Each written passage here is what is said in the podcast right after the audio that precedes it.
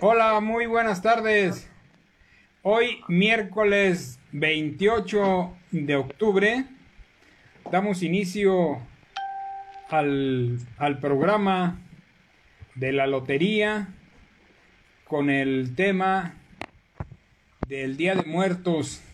El Día de Muertos es una tradición completamente mexicana, es una tradición completamente o es una tradición que está mestiza, como la mayoría que somos mestizos. En Michoacán, la, la UNESCO lo declaró como, como patrimonio intangible de la humanidad el Día de Muertos por las celebraciones tan, tan importantes que se hacen en Paz, Sinsunzan y en algunos otros municipios de Michoacán. Y bueno, pues para este tema tenemos a un ponente de lujo que nos va a hablar de toda esta variedad, no solamente de la cuestión de la cuestión de la celebración, sino creo que en un evento como el que se aproxima, hay que dejar bien en claro lo que es, qué hay después de la muerte, las almas, a dónde se van, y los pasos que decían los indígenas en, por, para poder llegar hasta todos los viajes, para poder llegar hasta el Mictlán. Todas esas dudas que para algunos, al menos en mi caso, siguen siendo toda una realidad y toda una, una duda. Eh, creo que lo más importante es conocer esa parte que después de la muerte, el origen de las almas y a dónde se van. Bueno, pues me permito presentar a compañeros panelistas eh, compañera Angélica, muy buenas tardes y muchas gracias por estar de, de nuevo aquí en este programa. Eh, maestro Matías, muy buenas tardes. Con mucho gusto. Buenas tardes. Eh, maestro Matías, muy, buenas muy buenas tardes por, por estar aquí presente. Alejandro Medina, muy buenas tardes por estar una vez más en este programa. Buenas tardes. Eh, Miguel Santana, muy buenas tardes. Muy buenas, tardes. A todos. Víctor, buenas tardes. Y eh, Rosalío, muy, muy buenas tardes. Buenas tardes, Toño. Eh, la dinámica que tenemos planeada es, le damos cinco minutos al maestro Matías para que exponga parte de su, de su tema y hacemos preguntas para poder abarcar el, el tiempo por si trae algún tema Miguel o si trae algún tema Toño y que la compañera Angélica nos hable de la comercialización porque también está la comercialización en el Día de Muertos ella que es toda una experta en esa parte. Entonces, este, iniciamos. Eh, ¿Tiene el uso de la palabra, maestro Matías? Con gusto, hermano Víctor. Gracias, a hermano. Todos los panelistas, buenas tardes a todos. Yo voy a abordar el problema de la muerte desde un ángulo diferente porque no me, no me dictaron línea, entonces yo, este... Claro que no. Libremente escogí, libremente escogí y, este, y entonces la voy a abordar desde un ángulo un poquito diferente. Dice, el problema más apasionante y misterioso después del origen de la vida es el origen de la muerte. Nos hemos acostumbrado a que es algo natural e inevitable como consecuencia de haber vivido X número de años o como consecuencia de haber venido a la vida anterior a lo que se conoce como la caída, cuando el hombre estaba sentado próximo a su padre, posteriormente ocurrió lo que se conoce como el descenso del hombre en la materia, cuando perdió su condición espiritual. Como consecuencia de ello, perdió su facultad de crear y pasó a la condición de procrear para continuar su especie, ejerciendo por su voluntad la condición sexual con la consiguiente pérdida de su inmortalidad como hijo de Dios. Así, la muerte tiene como gemela a la reproducción sexual hasta entonces el hombre conoció la muerte y pasó a ocupar su lugar entre los mortales. A partir de entonces, el progreso del error cubrió al hombre con sus oscuras alas, alejándolo dragado con el vino del materialismo, haciéndolo vagar en el cieno de la ilusión, perdiendo de origen y su destino, dejándolo en una incapacidad casi total para encontrar respuesta a las tres preguntas fundamentales. ¿Quién soy? ¿De dónde vengo? ¿Y hacia dónde voy? Así, la organización físico-química está sometida a un principio de degradación, desintegración y, y dispersión irrevocable.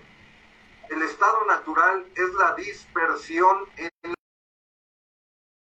organización asocia la vida. Por lo tanto, tenemos que en toda la historia multimilenaria de la humanidad existen dos mitos fundamentales. Los mitos son la muerte y renacimiento del doble. Son proyecciones de las estructuras de la reproducción, es decir, de las dos maneras que tiene la vida para seguir la duplicación y la fecundación. La muerte, renacimiento, el ciclo biológico. El doble corresponde al modo fundamental de la reproducción. Es el producto de la conciencia de sí a la vez que es un mito universal. A partir de esta temática a dos ramas del doble y de la muerte renacimiento, es que se desarrollaron todas las variaciones de creencias e ideologías de la muerte. Así, la muerte no está hecha para el hombre, está hecha para las especies inferiores, pero no para la jerarquía y la alta dignidad del hombre. Por lo tanto, tenemos que encontrar el camino para recobrar la inmortalidad. Es cuanto. Gracias, maestro. Eh, alguna pregunta? ¿Alguna pregunta? Porque se nos está pasando el tiempo. Bueno, pues yo sí quisiera preguntar. Esta manifestación, esta manifestación que nos han marcado, maestro Matías. Tenemos derecho todos, tenemos derecho a que en un momento, a que en un momento dejemos de ser mortales y nos hagamos inmortales. Porque sí, no todos, no todos los vivos están, están condenados, si le podemos llamar de esa manera. O sea, no están estuvimos vivos o estuvieron vivos, pasaron por la muerte. son muy pocos los que lograron eso. Entonces, no hay que perder de vista que no siempre fuimos mortales. Hubo una época en la historia de, del hombre que fue inmortal. Entonces aquí, aquí en, este, en esta exposición trato de explicar en pocas palabras que cómo fue que, que perdió su condición inmortal, su condición espiritual, en lo que, en lo que todos conocemos como la caída del hombre en la materia. Tu pregunta, Rosario. Sí, sí, sí, maestro. Eh, entonces, esa caída a, a, la materia fue, fue provocada o fue algo fuera de él, por la cual perdió esa categoría de inmortal.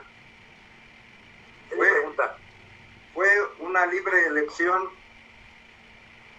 fue ejerciendo su voluntad hermano. Sí, sí, Alejandro, adelante.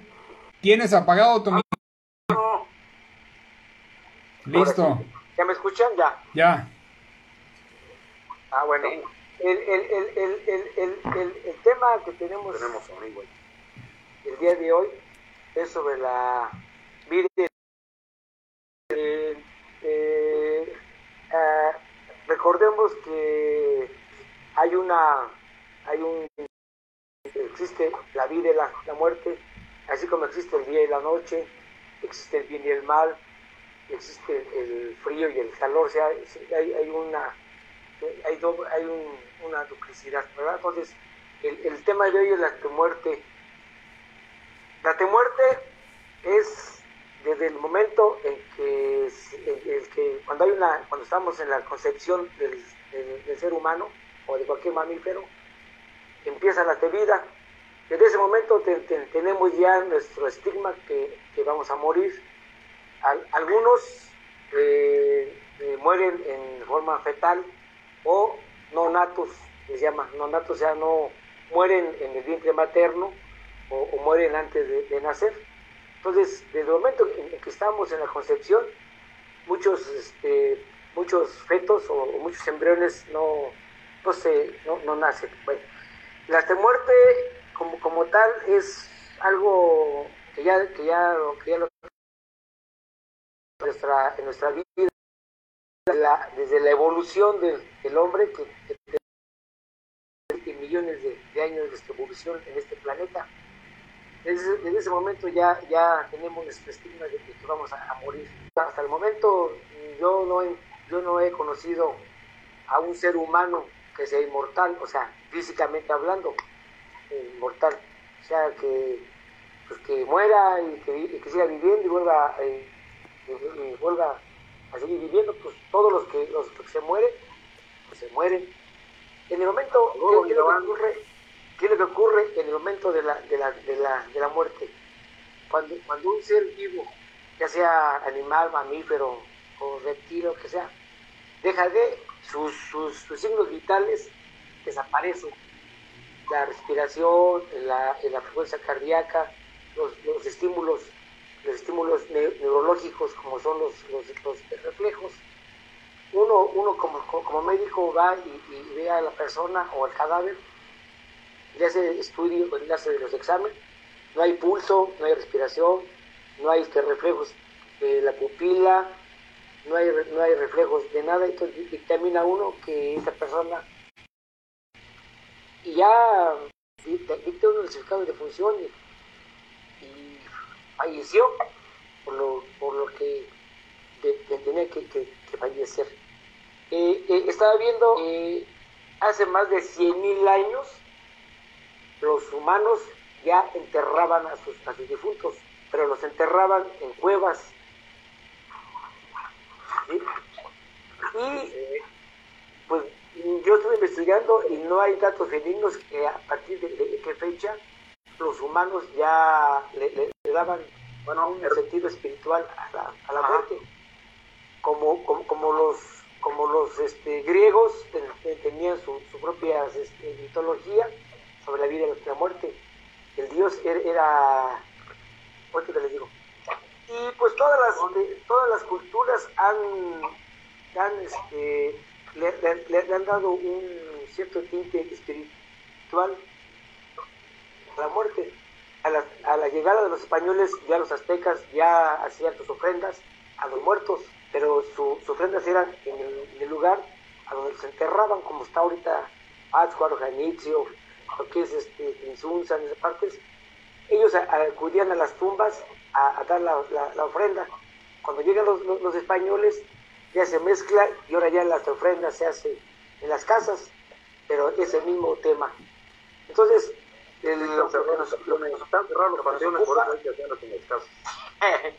lo que vemos es que ahora, ahora ya se ha dado cierto tema como de, pues ya de, de venta, ¿no? Venta de flores, venta de... Pues ya, ya, ya se hizo comercial esto, ¿verdad? Entonces, las de muerte, el, el que nace, va a morir.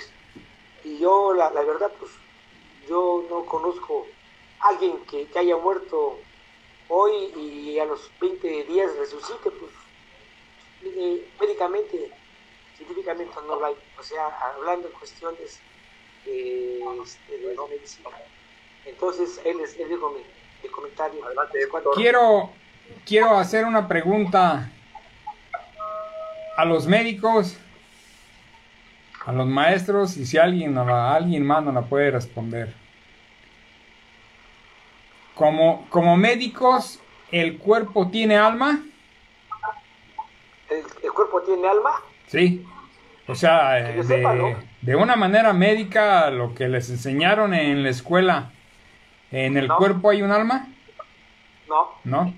Ni alma ni, ni alma ni espíritu, somos, somos puros procesos eh, químicos y físicos y de átomos, ¿sí? porque nuestro cuerpo irradia. en la opinión de Miguel.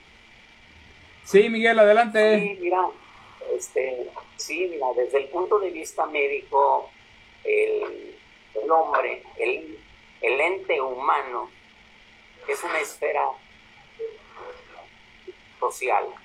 O sea, el hombre no solamente es un componente de células o un componente biológico, el hombre también es una unidad ¿sí? que conforma aspectos desde el punto de vista psicológico y desde el punto de vista social. Lo psicológico, sí, lo psicológico podríamos considerarlo como lo espiritual, esto ya dependería también de la influencia de la religión, de la cultura, de lo demás. Pero así, como tú, pero así como tú lo mencionas, Víctor, de que realmente el hombre, desde el punto de vista estrictamente médico ¿sí? y biológico, como nos lo enseñan, y científico, y científico, no. Científico no, no, no podemos considerar que tenga, que tenga alma, ¿no? Okay. Sin embargo, bueno, sin embargo, ahí entra pues una, una, entra una disyuntiva muy importante y una discusión también muy importante, donde tendríamos que considerar ya aspectos desde el punto de vista religioso, desde el punto de vista eh, psicológico y desde el punto de vista social. Porque también habemos muchos médicos que a lo mejor tenemos una orientación religiosa y podemos decir o podemos pensar ¿sí? El hombre también tiene un alma, ¿sí? Y de hecho, sí, bueno, pues ahí está la, ahí está precisamente una de las, una, una de las, de las esferas de discusión que creo yo que siguen flotando, ¿no? Y que precisamente no podemos determinar o no se ha podido determinar científicamente que exista un alma. Sin embargo, existen características psicológicas que el hombre manifiesta a través de su existencia, desde que nace hasta que muere, pues que tienen muchos, muchos rasgos de espiritualidad y que para muchos se les puede considerar, ¿verdad?, como el alma.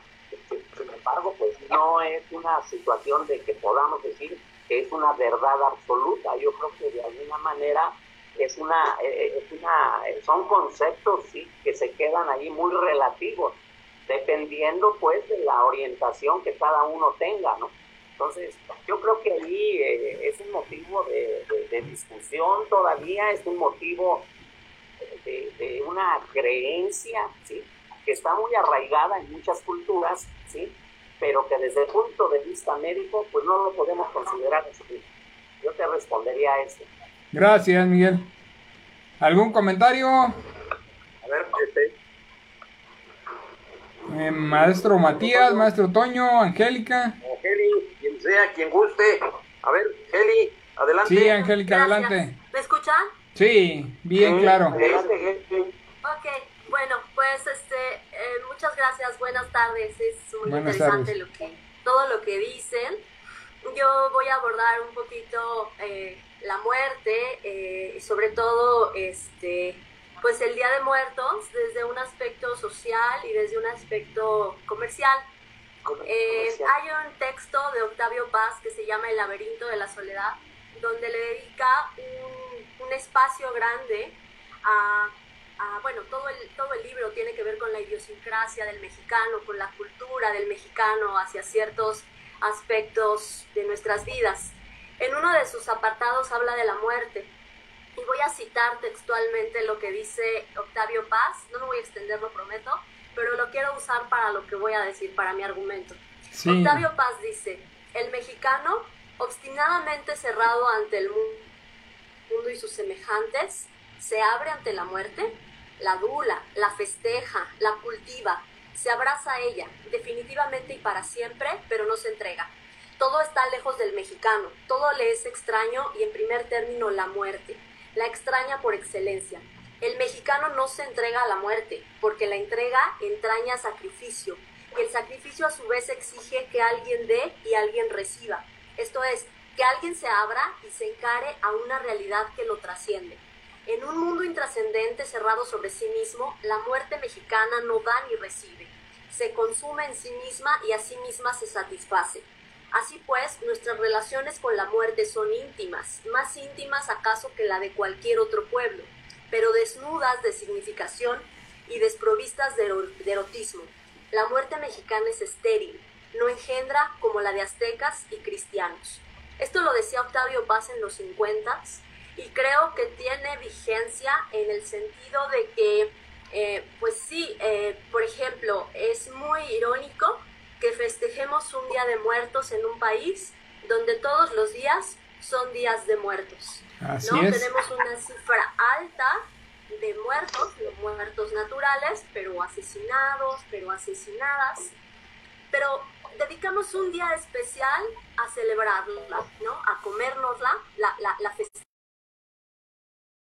Pero en realidad, un poco como dice este antropólogo, pues en realidad no tenemos una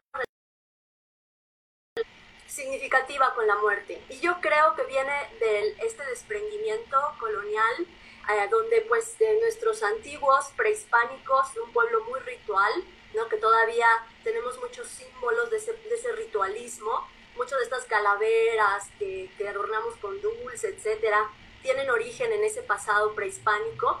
Y bueno, después viene otra civilización, la española, con sus propias idiosincrasias, con sus propios significados. Ya Friedrich Nietzsche, que es un filósofo alemán, dijo que el hombre tenemos necesidad de creer que algo nos trasciende. Tenemos necesidad de sentir que hay algo después de nuestra efímera existencia. Entonces, desde el punto de vista comercial, toda esta ambigüedad en la que vemos a la muerte, en la que pues todas las religiones dirán lo que sea, pero es tan definitiva, nadie ha regresado de la muerte a decirnos qué hay después, todos tenemos pues como que asirnos de algo para creer que hay algo después, porque es una necesidad humana, lo han dicho varios filósofos, pero en realidad nadie sabe qué hay después, si hay vida, como lo dicen muchas culturas, o si ahí se termina todo cuando morimos, como antes de nacer, que no había nada. Entonces, no, no hay certezas al respecto. La industria, ¿no? Se aprovecha como de esa ambigüedad y entonces lucra mucho con la muerte.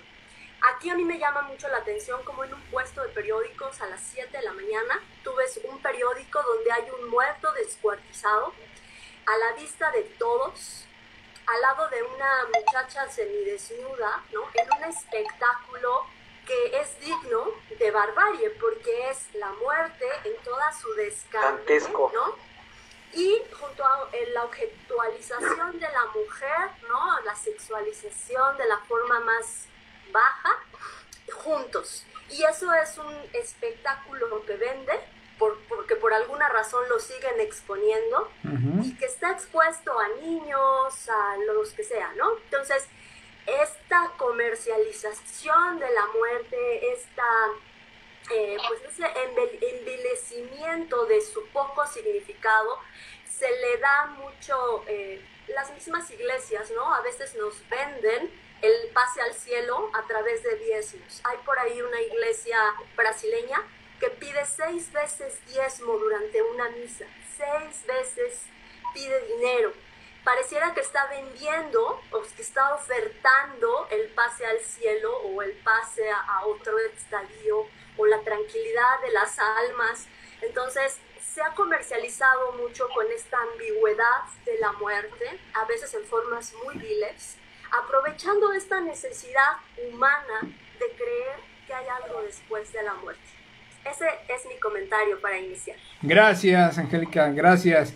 Pues permítanme darles los saludos de Sergio Rodríguez que dice, hola muchachotes, muchas gracias Sergio por estar dedicando parte de tu tiempo a este, a este programa con panelistas de lujo. Gracias por lo de muchacho. Así es. ¿Alguien más desea hacer un comentario? dijo muchacho, dijo muchachos. Tienes toda la razón. ¿Qué pasó? Una, observación. Quiero pedir un minuto para una observación nada más.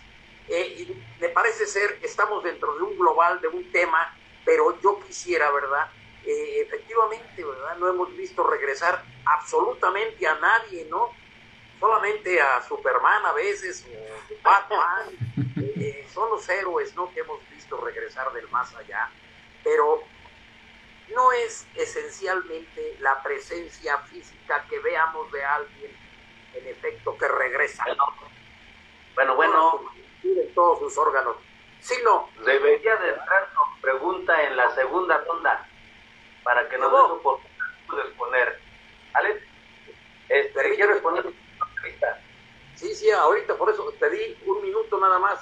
¿Por qué? Ah, bueno, espero que no sea minuto de silencio. Vale, pues. No se puede, Gerardo, digo, este, Toño.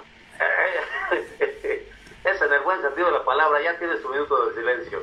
Este, con respecto a la muerte, yo creo que depende del punto de vista que lo querramos tratar, porque el aspecto médico tiene sus pros y sus contras, pero es el aspecto médico. Pero también hay que entender si se está hablando en el aspecto cultural el aspecto cultural que venimos arrastrando desde hace muchísimo tiempo, ¿no? desde las primeras culturas, cómo se adoraba la muerte, qué usos y costumbres había entre los griegos, los romanos, los aztecas, los tarascos, etcétera, etcétera. O también el aspecto filosófico en donde se contemplan otro tipo de conceptos al cual no está acostumbrado. Pero sí, el mundo oriental, ahí sí les pueden explicar ustedes este, el concepto del alma, el concepto del espíritu. en, el, en, el, occidental, pues sí, está un poco más materializado el concepto. Pero los usos y costumbres nos dicen que el mexicano es el único que se ríe de la muerte. El mexicano es el único que a la muerte. Lo vemos en todas nuestras culturas, desde el Bravo hasta el como eh, se festeja a los muertos. Hay, por ejemplo, en Pátzcuaro, donde les ponen sus ofrendas en pleno patrón. Hay, por ejemplo, en Chimehuapan, donde el pueblo mágico enciende antorchas a lo largo del río hasta llegar al, al pueblo y desembocan ahí en un hay donde festejan incluso a, Guadalupe Posadas, este, aquel gran eh, muralista, ¿no? caricaturista. Perdón, caricaturista. Caricaturista. Y, se hizo famoso con la famosa Catrina. Ahora ya la adoptan más en todos los festivales a la, a la Catrina. Es decir, que la muerte eh, para muchos es venerada, para otros es un, una, este, una especie de, de festejo. Y el mexicano, les repito, es el único que se ríe de la muerte. Nosotros, desde que nacemos, eh, físicamente hasta que morimos físicamente, estamos muriendo constantemente. Cuando alguien nos arrebata algo, cuando nos quita algo que nos gustaba y que ya no lo volvemos a usar, ahí morimos a un gusto. Cuando se nos presenta una decepción, estamos muriendo en ese momento. ¿Por qué? Porque ya no nos van a cumplir nuestros antojos, nuestros deseos. Y, es cuando muere uno a, a esos gustos, a esos hábitos, a esa forma de pensar, a esa forma de actuar. Cuando algunas veces hablamos en forma arrebatada y alguien nos llama la atención, como que sentimos que nos avientan un balde de agua fría, ¿no? Que se nos llama la atención para, reubicarnos, para enderezar la forma de hablar o la forma de conducirnos. Entonces, pues, mi comentario es que todas las personas que han dado ustedes tienen cabida en el tema de la muerte. Tienen cabida dependiendo del punto de vista médico, psicológico, eh, usos y costumbres, tradiciones, eh, psicológico y eh, la otra, filosófico. Ese es mi comentario. Gracias. Gracias, maestro. Matías. Gracias. Gracias. Sí, Miguel, adelante. Sí, miren, aprovechando la presencia del maestro Matías, yo sí quisiera hacer un relato de una manera muy breve de una situación que sucedió, sí, eh, y que podríamos considerar como una leyenda urbana.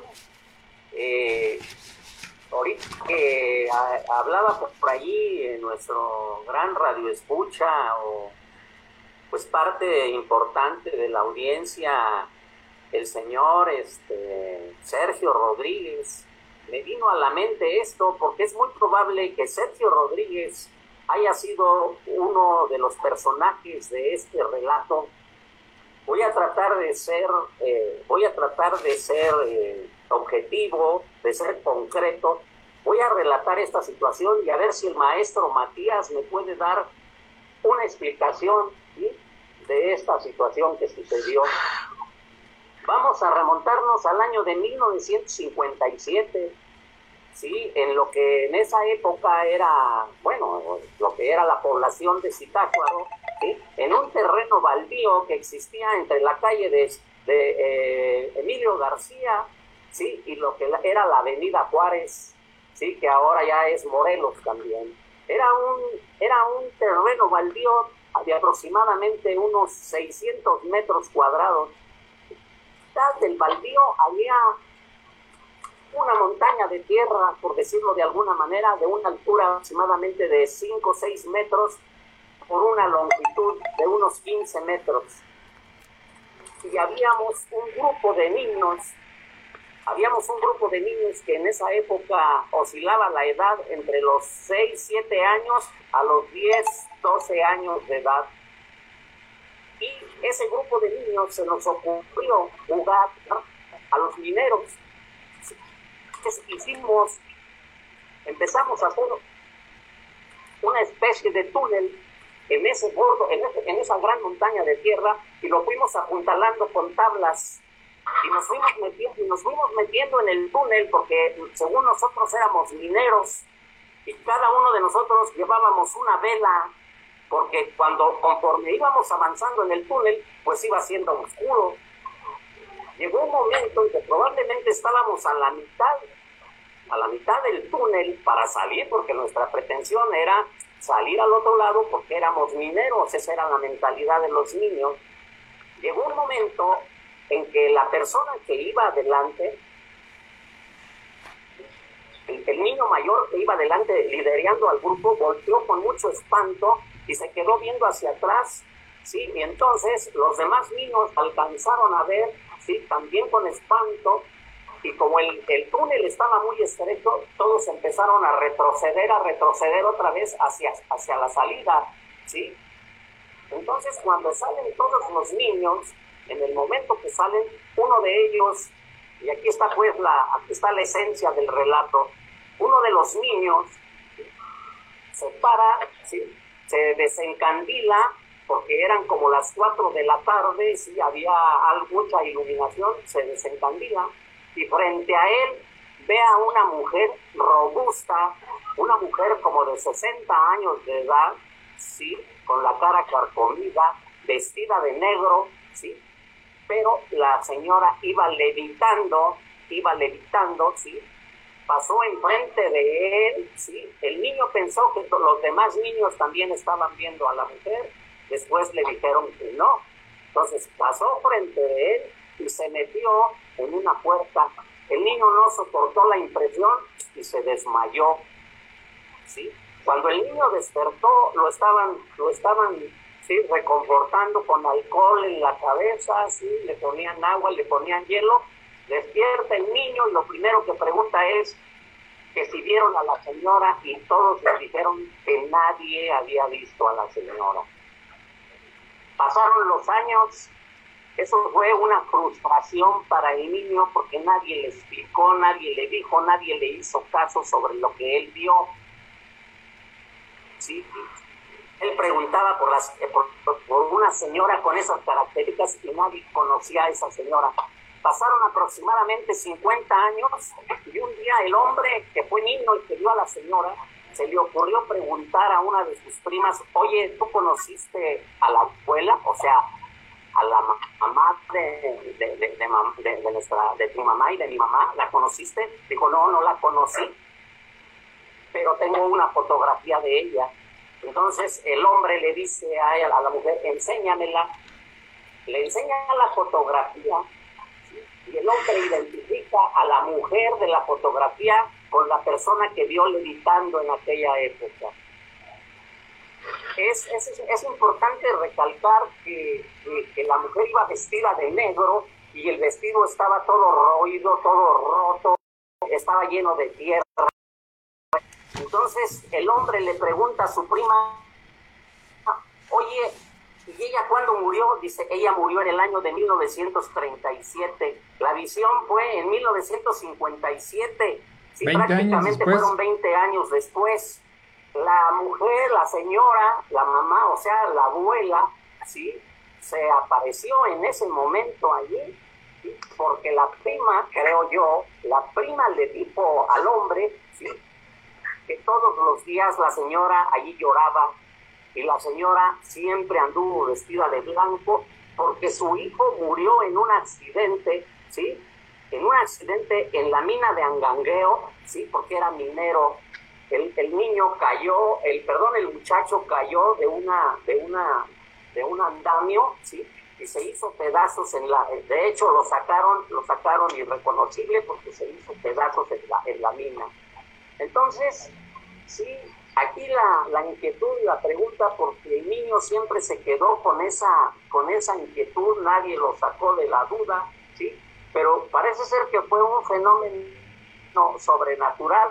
Aquí la pregunta es, ¿la aparición de esa mujer fue para salvar a los niños que estaban en peligro de muerte, porque los niños estaban arriesgando la vida dentro de ese túnel inseguro, ¿sí? O fue una simple visión nada más que se presentó en ese momento, o fue una situación física dada por la falta de oxígeno dentro del, del túnel y que hizo ver visiones al niño, ¿sí? y por qué nada más el niño fue el único que la vio. Entonces, aquí hay, aquí hay situaciones así como sobrenaturales, pero hay situaciones que nos llevan a pensar, bueno, ¿por qué se apareció en ese momento? La relación que existe del juego de mineros con la muerte de la señora, del hijo de la señora que también era minero, ¿sí? y la advertencia que probablemente le pudo dar ¿sí? a, los niños para que no volvieran a hacer eso. Entonces, eh, es, es, una, es una situación que, que, queda ahí en el aire, ¿no? Porque el niño que vio a la señora es precisamente yo. Entonces, eso me quedó a mí como una, me quedó como una, pues me quedó hasta como cierto punto como una frustración porque nunca me pude explicar eso, pero es una cosa real es una cosa que yo parece que la viví hace media hora porque no se me olvidó, no se me ha olvidado nunca y no se me olvidará nunca. Yo ahí le preguntaría al maestro qué opina sobre esta situación. Gracias, Miguel. No, no, con gusto. Mira, si con la muerte se terminara todo, absolutamente todo, este tipo de experiencias como la que nos relatas carecerían de sentido. Sería algo irreal, algo absurdo totalmente. Pero como con la muerte no termina todo, ahí es cuando adquiere realidad tu relato. Tú lo que viste fue el doble etéreo que la mayoría de la gente llama el fantasma de alguien pero el doble etéreo es, como su nombre lo dice, es el doble de nosotros, el doble físico de nosotros, nada más que en forma etérea, en forma ya no material. Ese es el que, el que no muere con el cuerpo físico, sino muere mucho después. La prueba está que, por ejemplo, un, niño, un niño como tú, con esa capacidad que tuvo de ver el doble etéreo de esta señora, si fuera a los panteones, vería los dobles etéreos de los difuntos que están ahí. Ahora están ahí haciendo, que están haciendo guardia ante su cadáver o ante la tumba donde, donde están, porque no no va a ocurrir la desintegración del doble etéreo hasta que ocurra la desintegración del físico, la desintegración total. Entonces, ese tipo de cosas, ese tipo de experiencias como la que nos, narran, hay muchas, hay muchas de ese tipo. No son fantasías, son vivencias.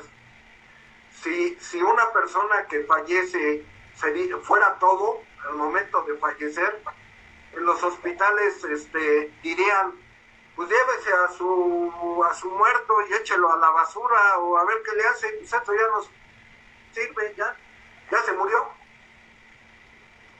Ya, ya no tiene sentido, ya, a ver si se le atraviesa un basurero por ahí, pues por ahí lo tira. Sin embargo, no, sabemos, sabemos que hay algo más, que ahí todavía está el doble etéreo. En ese cadáver ahí está el doble etéreo. Yo le, yo le comentaba al doctor Alejandro que, por ejemplo, en los hospitales cuando hacen una amputación, el amputado le dice al médico, me duele, me duele mi pie, que me duele mi pierna y, al y el médico le dice, oiga, pues no puede ser, pues si no tiene pie, no tiene pierna, ¿cómo le va a doler? Pues el, el amputado jura y perjura que le duele. No está mintiendo, no está mintiendo, en realidad le duele. Entonces, ¿por qué le duele? Porque el médico en el hospital le, le pudo amputar la pierna o el pie físico, pero jamás le puede amputar el etéreo por eso se presenta esa, esa situación. Ya la habíamos comentado con el, con el doctor Alejandro. Eso es lo que te puedo decir. Gracias. Gracias. Bueno, eh, ¿y escuchas? Sí. Sí. Bueno, eh, para eh, en forma científica, ya, ya nuestro compañero dijo, la visión que él tuvo por la falta de oxígeno, porque es, un... en el momento en, que tú te penetras en una caverna, es muy difícil de, que tú prendas una vela, porque no hay oxígeno y se, se apaga. Y entonces, eh, hay, hay, hay, hay, hay, un, hay un este, libro que se llama Vida después de la, de la vida.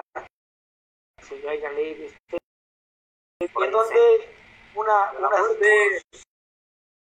después de la muerte, que, piensan que es un dios y ahí, y ahí, y ahí platican con sus, con sus muertos, con sus tíos, sus papás, sus hermanos y llega, llega un momento en que ellos regresan al cuerpo físico, bueno, regresan al cuerpo y continúan y ellos platican a, los, a los médicos lo, lo, que pasó. Entonces alguien escribió vida después de la muerte. Bueno, esto unos médicos norteamericanos hicieron experimentos en seres humanos normales, sanos.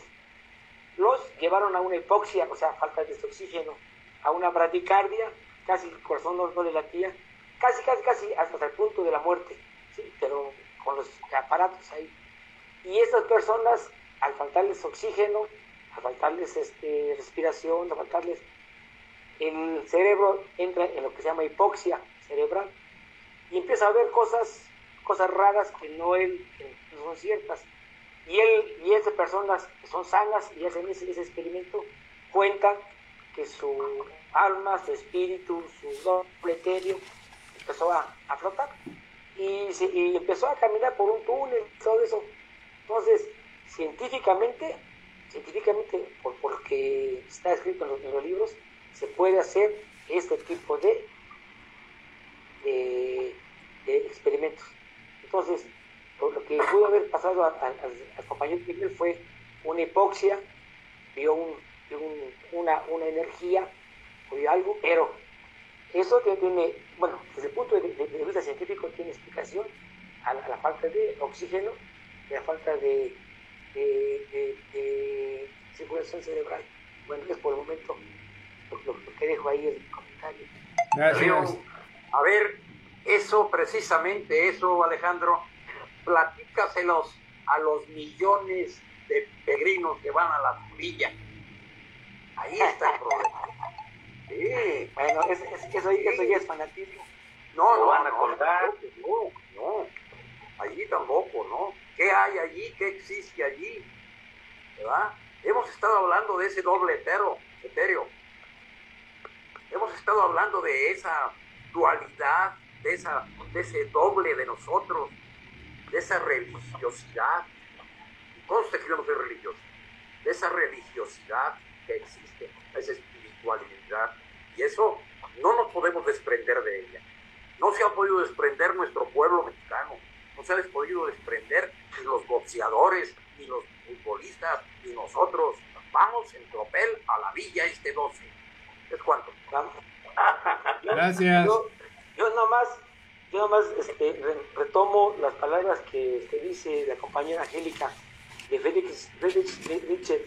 El ser humano tiene que creer en algo, porque, porque es nuestra condición que en nuestro dogmatismo, el dogmatismo es algo que, tú crees que tú no, porque tú nunca has visto, ¿sí? o sea, tú, tú crees en un ser supremo, en un Dios, pero nadie lo ha, nadie lo ha visto. Entonces es el dogma, es el dogma. Y, y, de ahí el, el, el, el, ser humano tiene esa, esa cuestión de creer en seres superiores. Desde todas las culturas, el dios del trueno, el dios de la lluvia, el dios de la fertilidad. Como en una ocasión yo, yo, le comentaba al maestro Matías y a, y este, al compañero Daniel, alguien, no me acuerdo el, autor, que, dijo, El Hacedor de Dioses, es un, es un libro que, que, narra como un cuate hace dioses. Entonces, bueno, entonces eso ya sería meternos en otras situaciones. Pero yo creo que, que, todo científica, todo lo que, podamos estar eh, platicando, el, desde el nacimiento a la, a la muerte, todo debe tener una expresión científica. Porque pues uno, uno como, como médico debe de, poner en el papelito el que murió, porque no le, no le podemos decir, bueno, su cuerpo físico murió de un infarto, pero su, su cuerpo etéreo, pues sí, sí, ese sí, su, su alma, pues fíjese que yo no, no sé de, qué va a morir, pero no para dónde fue, no fue. Su, su, su, su, espíritu y su alma, pues yo sí no le puedo poner ahí, mira qué definición, si vive o no vive, porque médicamente, científicamente nosotros, bueno, yo creo... Ahora habría que preguntarle al licenciado Víctor Daniel Materas en el aspecto este, legal qué es la muerte. es un proceso natural, es un proceso natural que, que se vive, como se ha estado diciendo, se vive todos los seres vivos y en los seres humanos la muerte tiene los de terminar con cualquier relación que tenga la persona, cualquier relación jurídica que tenga la persona. Al extinguirse, al extinguirse la persona, todas las obligaciones se terminan. Las obligaciones jurídicas, los contratos que se tengan. No sé si sepan que les que ya ahora en algunas empresas de, de autos, de seguro,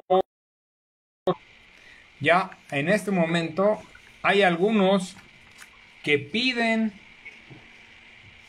o preguntan al, al contratante si no hay otra persona que quiera nombrar otra persona, el contratante, para que sea también responsable en caso de la muerte y siga, y, y siga cumpliendo con esa obligación. Siga pagando. Así es. Antes en la mayoría de los casos pues no era así. Y ahora ya no, no es. hacen esa, esa propuesta. Yo... ¿Que ahora sí hay que pagar? Sí, si, lo, si, si tú nombras una persona, sí. Tú te vas. Tú te vas y ahí quedas a ver quién paga. No. no. Si hay una persona que haya sido nombrada. Si hay una persona que. A ver, si, si a la hora de hacer el contrato tú nombraste una persona para que se haga cargo la muerte del, del, contratante, se haga cargo de los pagos, pues es una voluntad tuya y tú lo nombraste y esa persona... manito. ¿Sí? Bueno, bueno, yo creo que, yo creo, yo pienso que estamos saliendo un poquito de la, de la tangente, ¿no? Vamos a, a, a aterrizar ahorita con lo que iniciamos en la pregunta inicial que le hicimos al maestro Matías, yo, al, Miguel, ¿no tienes alguna duda al respecto? Angélica, maestro Toño, Alejandro, todos los que estamos aquí en la mesa, pues eh, a mí me quedó sorprendido, ¿verdad? Yo vine a preguntar por el doble etéreo y me salen por allí que muriéndose uno se acabó todo. Entonces ya no sé qué sucedió más que remontarme a aquella célebre película, célebre película de, mexicana. ¿De Macario? Que fotografió Gabriel Figueroa, en la cual tomaron un libro de Bruno Traven, de la famosa canasta de cuentos mexicanos. Allí habla precisamente de esa espiritualidad. Allí habla precisamente de ese temor, vamos a llamarlo aquí temor, aunque dicen que nos burlamos de la muerte, porque le ponemos la tiznada, le ponemos la democrática, la cierta, porque si es cierto, la cuatacha, la calaca, la patrona, la catrina y la chingada. De esa manera nos burlamos a cierto punto de la muerte.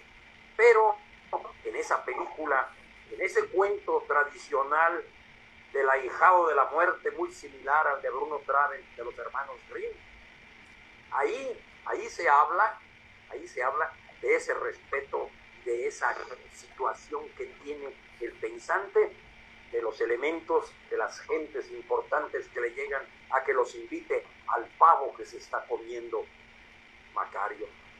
Y al único que le daba a dar, al único que le va a dar, es a la muerte. ¿Por qué? Porque la muerte es igualitaria, porque la muerte, hasta cierto existe. punto, es el consuelo, es el consuelo de nuestro pueblo, es el consuelo de mucha gente, como nosotros, mortales al fin. Que al nivel de la muerte todos somos iguales, Elio. ¿Cómo? No, en el nivel de la muerte todos somos iguales. Somos iguales. Somos iguales. A, ver, yo, yo voy a hacer una pregunta eh, al maestro Matías. El, el alma, maestro, como dicen los indígenas, que tiene que pasar por varias pruebas para poder llegar al Mictlán. ¿Eso es cierto? ¿O es un mito Sí, de más? alguna, de alguna manera, Víctor, es una forma en que nuestros antepasados se explican todos los fenómenos relacionados con la muerte. Y lo explican a su manera, en su nivel, pero pues fue válida y, y de alguna manera sigue siendo válida esa explicación, porque el trauma de la muerte es, es fuertísimo en, en los seres humanos. Y, y las maneras de explicar los fenómenos de la muerte es como nos libramos de esa angustia de la muerte. Pero también tenemos que estar conscientes que tenemos una constitución trina, cuerpo, alma y espíritu. Y si tenemos una constitución trina, tenemos tres cuerpos. El cuerpo físico, el cuerpo astral y el cuerpo mental. Entonces, cuando hablamos de la muerte, tenemos que estar conscientes de cuál muerte estamos hablando. De la primera muerte, de la segunda muerte o de la tercera muerte. ¿De cuál? Es como cuando es como cuando hablamos del Génesis de la Biblia y, y nos preguntamos de Adán, ¿cuántos Adanes hay? Y también cuando a- a- abordamos el tema de Eva, ¿cuántas Evas hay? Entonces, por eso le- les comentaba al principio que es un, es un tema con muchísimas preguntas, el tema de la muerte, y con pocas respuestas de parte, de nuestra parte. Sí, claro. Porque es la parte científica, la parte filosófica y la parte religiosa. Y todos hacen su mayor esfuerzo para explicar el fenómeno de la muerte. Pero ya para... te- para ya, ya para- mitológica, exactamente. Ya para concluir, dejo la, la pregunta en el aire. ¿Qué cosa es la muerte? No sabemos, no sabemos. Como cuando a este Einstein le preguntaron en la Royal Society de Londres, este, señor Einstein, usted que es un científico tan renombrado, tan extraordinario, ¿puede decirnos qué cosa es la electricidad? Y Einstein le respondió, yo puedo decirles cómo se comporta, yo puedo decirles sus leyes, yo puedo decirles cómo la ha utilizado el hombre, cómo se ha servido de ella. Pero si me preguntan qué cosa es la electricidad, no, no sé absolutamente nada de qué cosa es la electricidad. Entonces aquí, eh, haciendo una analogía con la muerte, pues nos quedamos sin, sin respuesta a esa pregunta. ¿Qué cosa es la muerte? Es cuando Sí, maestro Toño. Este, concluyo nada más para este, decirles que nuestro pueblo mexicano, el 28 de octubre, eh, celebran a los muertos que fallecieron en algún accidente. El 29 de octubre a los niños que no recibieron consideran que están en el limbo. El 30 de octubre a todas las mujeres que murieron en el parto y que fueron directamente al cielo y comparten el día con las personas de la tercera edad. El 31 se pone ofrenda a las personas que fallecieron en circunstancias trágicas como homicidios y atentados. El primero de noviembre es el día de todos los actos y se celebra a los difuntos de, de mucho apego religioso, sin importar su edad. Y finalmente el 2 de noviembre, pues es el día de muertos o día de los fieles difuntos, y ahí sigue la convivencia entre vivos y muertos. Dice, sobre el muerto, las coronas, y uno pues hay que disfrutarlas. Es mi comentario. ¿Frías o al tiempo? concluir, Angélica? ¿Quieres concluir? Mm, sí, sí, yo solo quisiera decir que, que en la escuela nos, nos dijeron a todos que la materia no se destruye, sino solo se transforma. El hecho de que no podamos ver no significa que no haya energía transformada y que eh, el átomo tampoco lo podemos ver y ahí está, forma parte del simiente de todo lo que vemos y de lo que sí podemos ver. Entonces, eh, en marketing, por ejemplo, nosotros a los servicios funerarios le llamamos bienes no buscados porque cuesta mucho trabajo venderlos, porque pues nadie quiere comprar un servicio funerario, ¿verdad? Porque sabe que cuando lo use, pues ya, ya se petateó, como dicen en mi pueblo. Hola, ya, ya, ya se petateó. Entonces, eh, bueno, yo solo para citar a Virginia Woolf. Virginia Woolf es una escritora que dice que solo teme a la muerte el que no está viviendo una vida plena. Eh, en México lo decimos de una forma más amable y decimos el muerto al pozo y el vivo al gozo porque tenemos una parte muy festiva de ver la muerte. Entonces, pues no nos queda más que eso, este, vivir lo más plenamente que podamos, porque la única certeza que tenemos es que tarde o temprano nos vamos a petatear. Buenas tardes. Buenas tardes. Estamos formaditos. Eh, permítanme tantito, déjenme darle una lectura a un poema de Nezahualcóyotl en relación con la muerte. Dice, ¿acaso de veras se vive con raíz en la tierra? No para siempre en la tierra solo un poco aquí. Aunque sea de jade se quiebra, aunque sea de, de oro se, se rompe, aunque sea plumaje de quetzal se, se desgarra, no para siempre en la tierra, solo un poco aquí. Percibo lo secreto, lo oculto.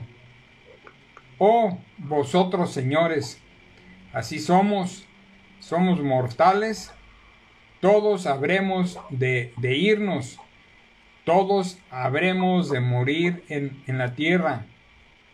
Como, como una pintura, nos iremos borrando, como una flor, nos iremos secando aquí sobre la tierra. Eh, meditarlo, señores, águilas y tigres aunque fuerais de jade, aunque fueras de, oro, al lugar de los descarnados, tendremos que, que, desaparecer. Nadie habrá de quedar. ¿Es cuanto? Pues bueno, pues ahí tienes un de la inmortalidad. Ustedes que hablaban de la inmortalidad, el ser humano es inmortal por sus obras, por su forma de pensar y de actuar. Y tienen muchos personajes este, que podemos recordar de esta inmortalidad. Tina Fari, Washington, eh, hasta Cicerón, ¿sí? Leonardo de todos los que ustedes conocen, todos esos personajes ya son inmortales. Almoro, Juárez. Es mi comentario, gracias. Gracias, maestro. Sí, por último, nada más, sí, a modo, de conclusión eh, y de acuerdo con todo lo que se ha dicho aquí, pues podemos decir entonces que sabemos casi nada de la muerte. Así es. Y al saber casi nada de la muerte, pues eso nos da mucha angustia, nos causa mucho estrés, nos causa mucho temor.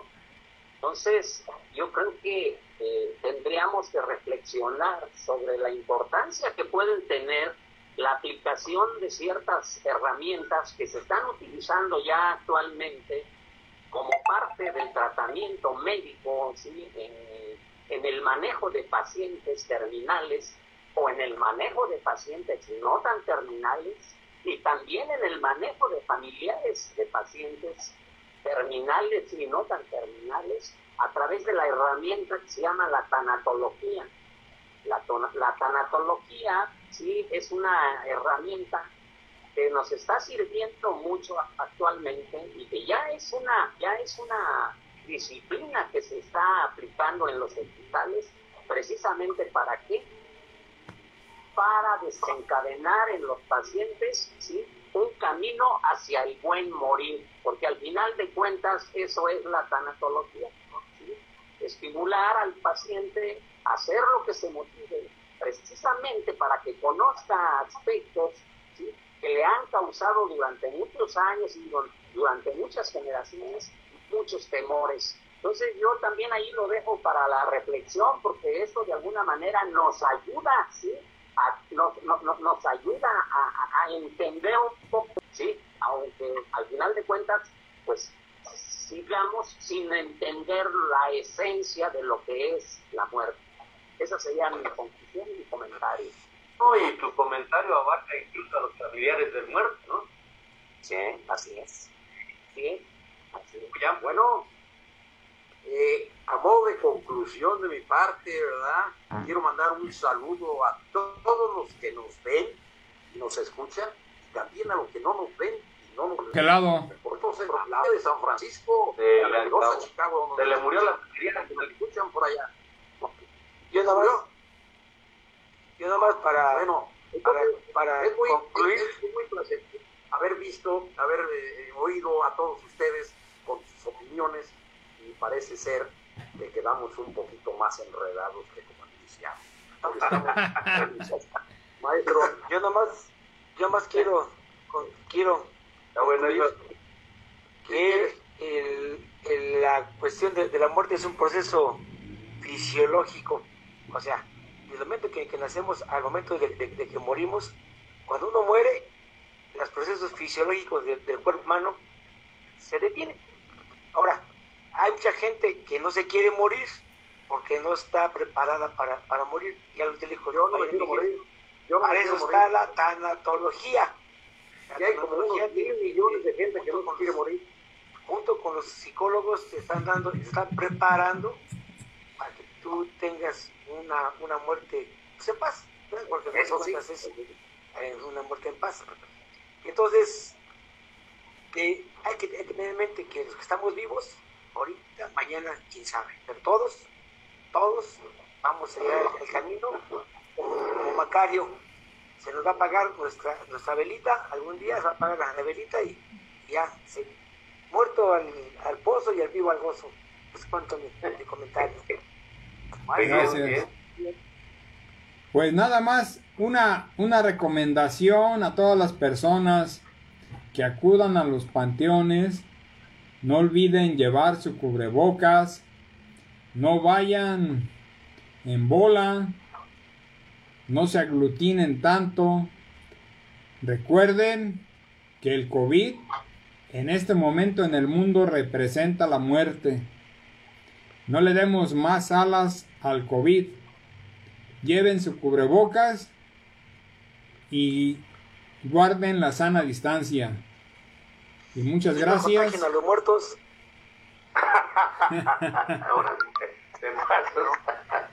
muchas gracias. por favor. Bueno, saludos a todos. Muchas gracias por compartir sus experiencias, sus opiniones son muy valiosas. Les repito, viéndolo desde el aspecto médico, el aspecto filosófico, cultural y mitológico, todas las opiniones que virtieron ustedes tienen cavidad. Un abrazo para todos que tengan bonita tarde. Gracias, gracias, maestro Matías, gracias. Gracias, Matías. Gracias. Gracias, buenas tardes.